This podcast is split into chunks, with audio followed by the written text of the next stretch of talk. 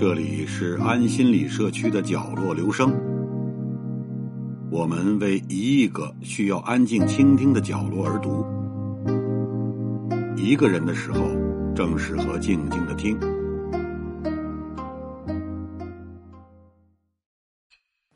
北京的二龙路可是一条龙都没有。明末清初那会儿，倒是有两处低洼的水坑，所以原先这里叫二龙坑。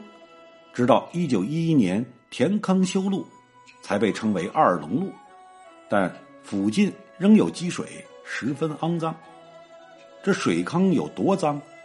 诗人闻一多在《死水》中曾这样描绘：这是一沟绝望的死水，清风吹不起半点涟漪。本诗的创作背景，正是闻一多路过二龙路南端的臭水沟，有感而发的。不过，您要就此看低了二龙路，那便是立马被打脸的节奏。因为在清代，这一片还真就住过一家的皇亲国戚，给二龙路平添了富贵之气。正亲王济尔哈朗是清太祖努尔哈赤的侄子，庄亲王舒尔哈齐第六子。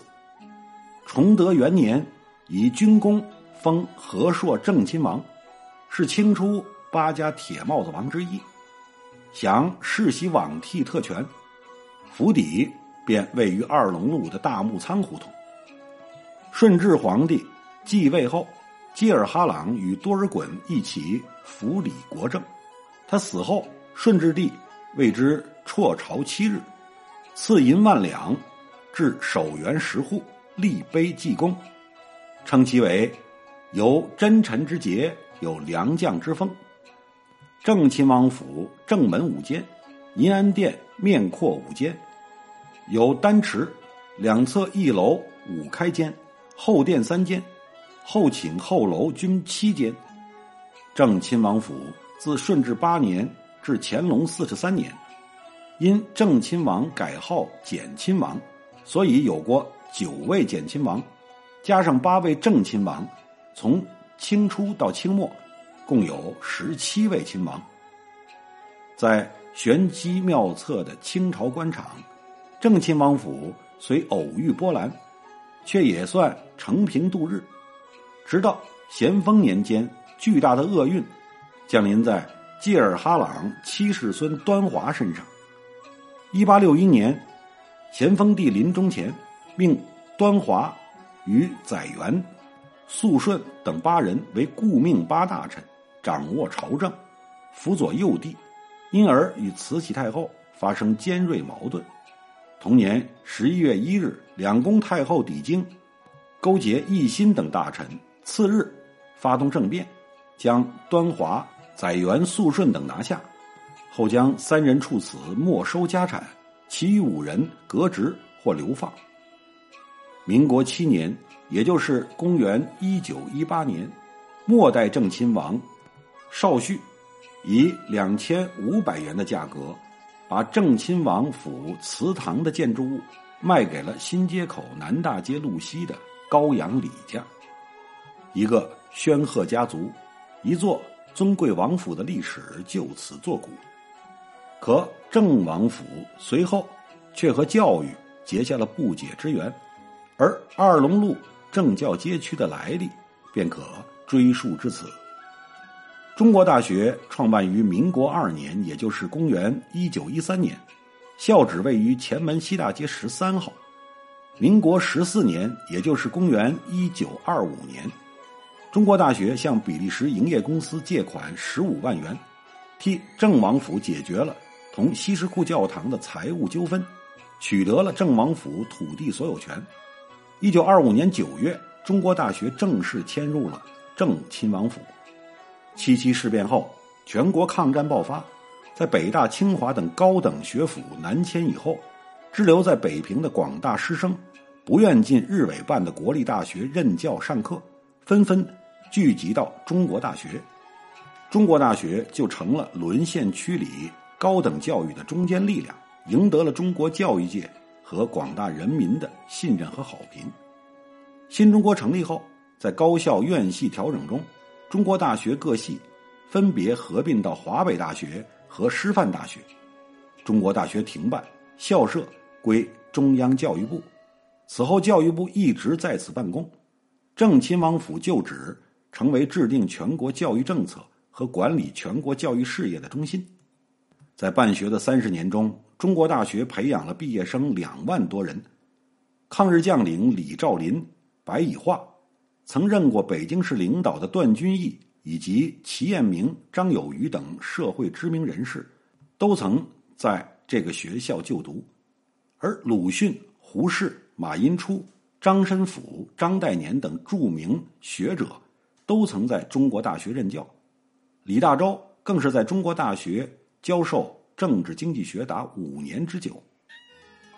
正亲王府中的会园，被认为是清代北京最美的王府花园。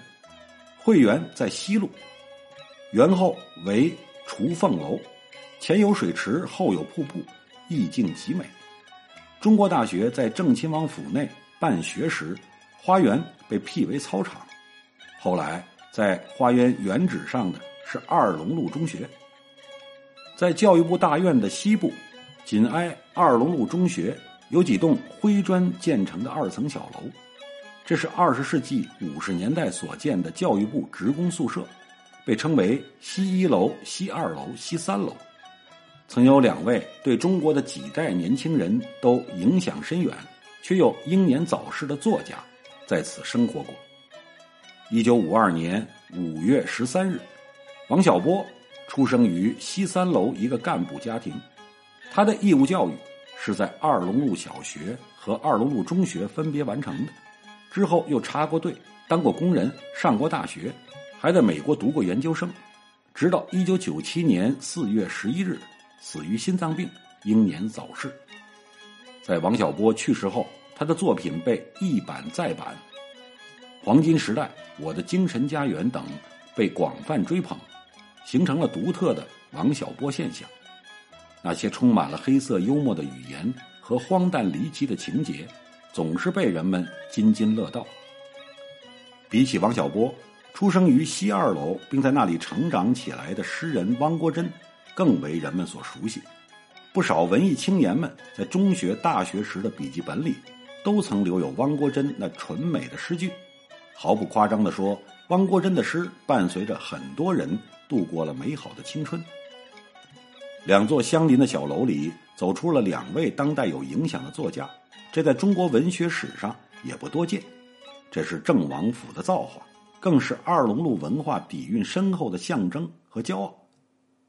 再说郑王府的所在地大牧场胡同，在明代是皇宫木材储存地，因谐音相近，口口相传，被后世念成了大木仓。大木仓胡同除了三十五号郑王府外，三十一号院也曾红极一时。那里一度是内地流行音乐的前沿阵地。在上个世纪八十年代末，内地的流行音乐刚刚起步，原创寥寥无几，歌手多是模仿和传唱港台通俗歌曲。为了促进内地流行音乐的发展，国际声像艺术公司定期开办音乐创作沙龙。当时活跃在北京的音乐人、词曲作家、乐队和歌手，都成了大木仓三十一号四合院里的常客。人们常常看到怀抱吉他、头发凌乱的年轻人在大木仓胡同出入。不久，随着《信天游》《黄土高坡》《我热恋的故乡》《心中的太阳》等一首首脍炙人口的原创歌曲在大木仓三十一号问世。内地乐坛的第一个辉煌期终于来临。这些歌曲在西北民间音乐素材中加入了摇滚因素，风格淳朴豪放而又清新，受到广大歌迷的喜爱。很快唱遍大江南北，形成一股强劲的西北风。在西北风的演唱中，也涌现了许多优秀的歌手和词曲作者。日后。他们都成为了中国流行乐坛的中坚力量。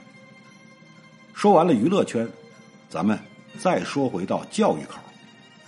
除了郑王府变身教育部外，二龙路地区一度汇集了三所北京市级重点中学，在教育资源优势显著的西城区，都堪称翘楚。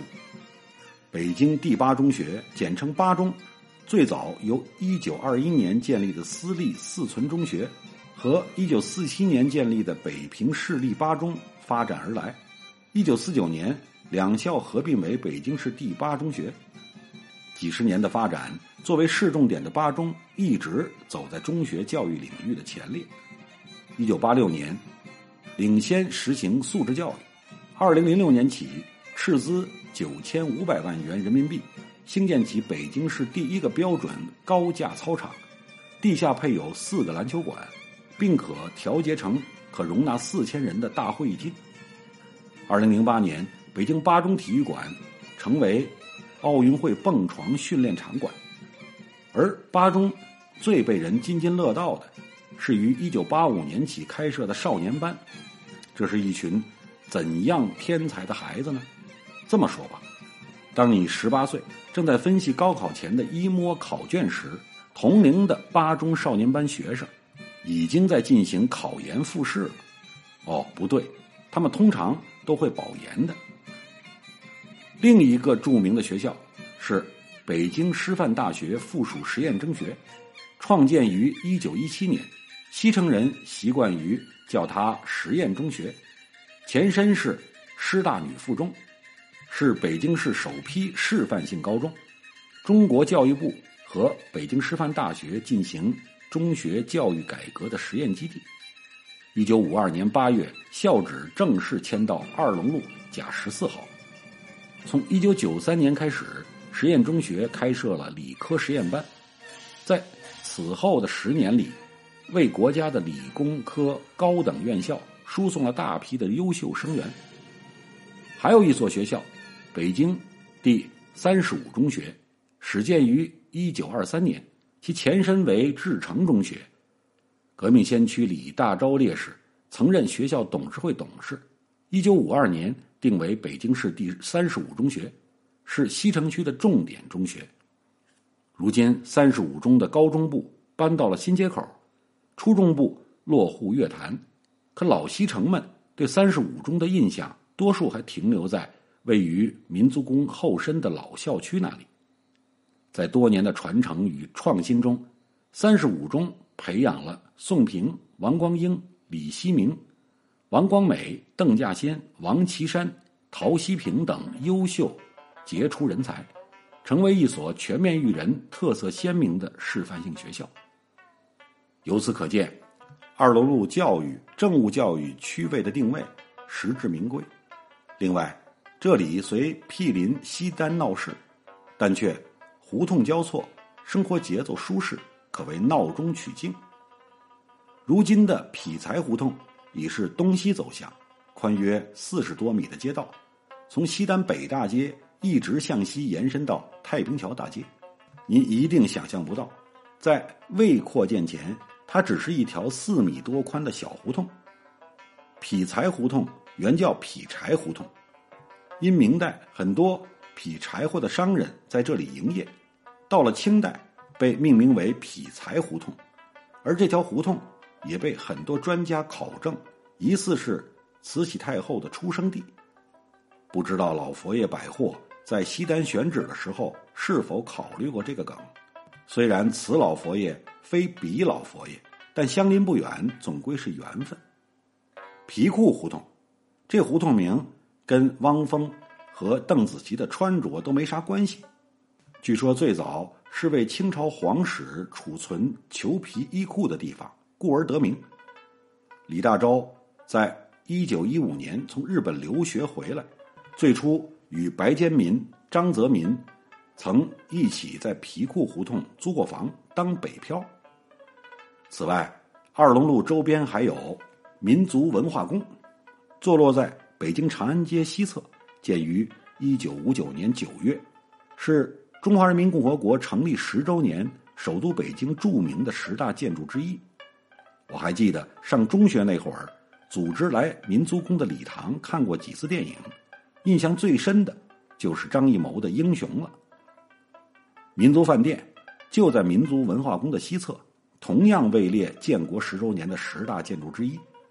曾经有欧美、亚非拉等三十多个国家的元首随行团在这里下榻，并举办酒会、记者招待会。举世瞩目的中美关系正常化的最新消息，就是从这里向全世界发布的。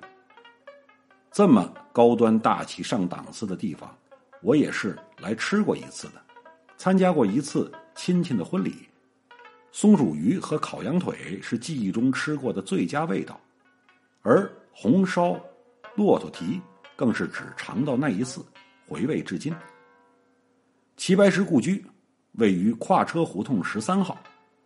齐白石从一九一九年第一次来北京，到一九五七年仙逝，先后在宣武门外菜市口北半截胡同、法源寺前门外西河沿牌子胡同、陶然亭附近的龙泉寺、石灯寺、三道栅栏、高岔拉一号、跨车胡同十五号、地安门东部压桥附近的雨儿胡同等十几个地方住过，而居住时间最长的。就是在跨车胡同、劈柴胡同边上，就是追贼胡同。据说这个追贼胡同就是李自成从这条胡同跑的。李自成在历史上曾被称作为贼。还有，中国第一座大规模长途通信枢纽——北京长化大楼。您说，这个二龙路神奇不神奇？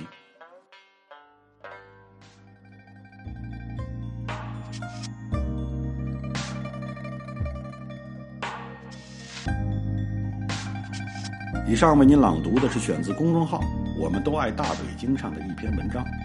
谢谢来自每个角落的慧心倾听，请记住这里，我们在一起呢，咱们天天见。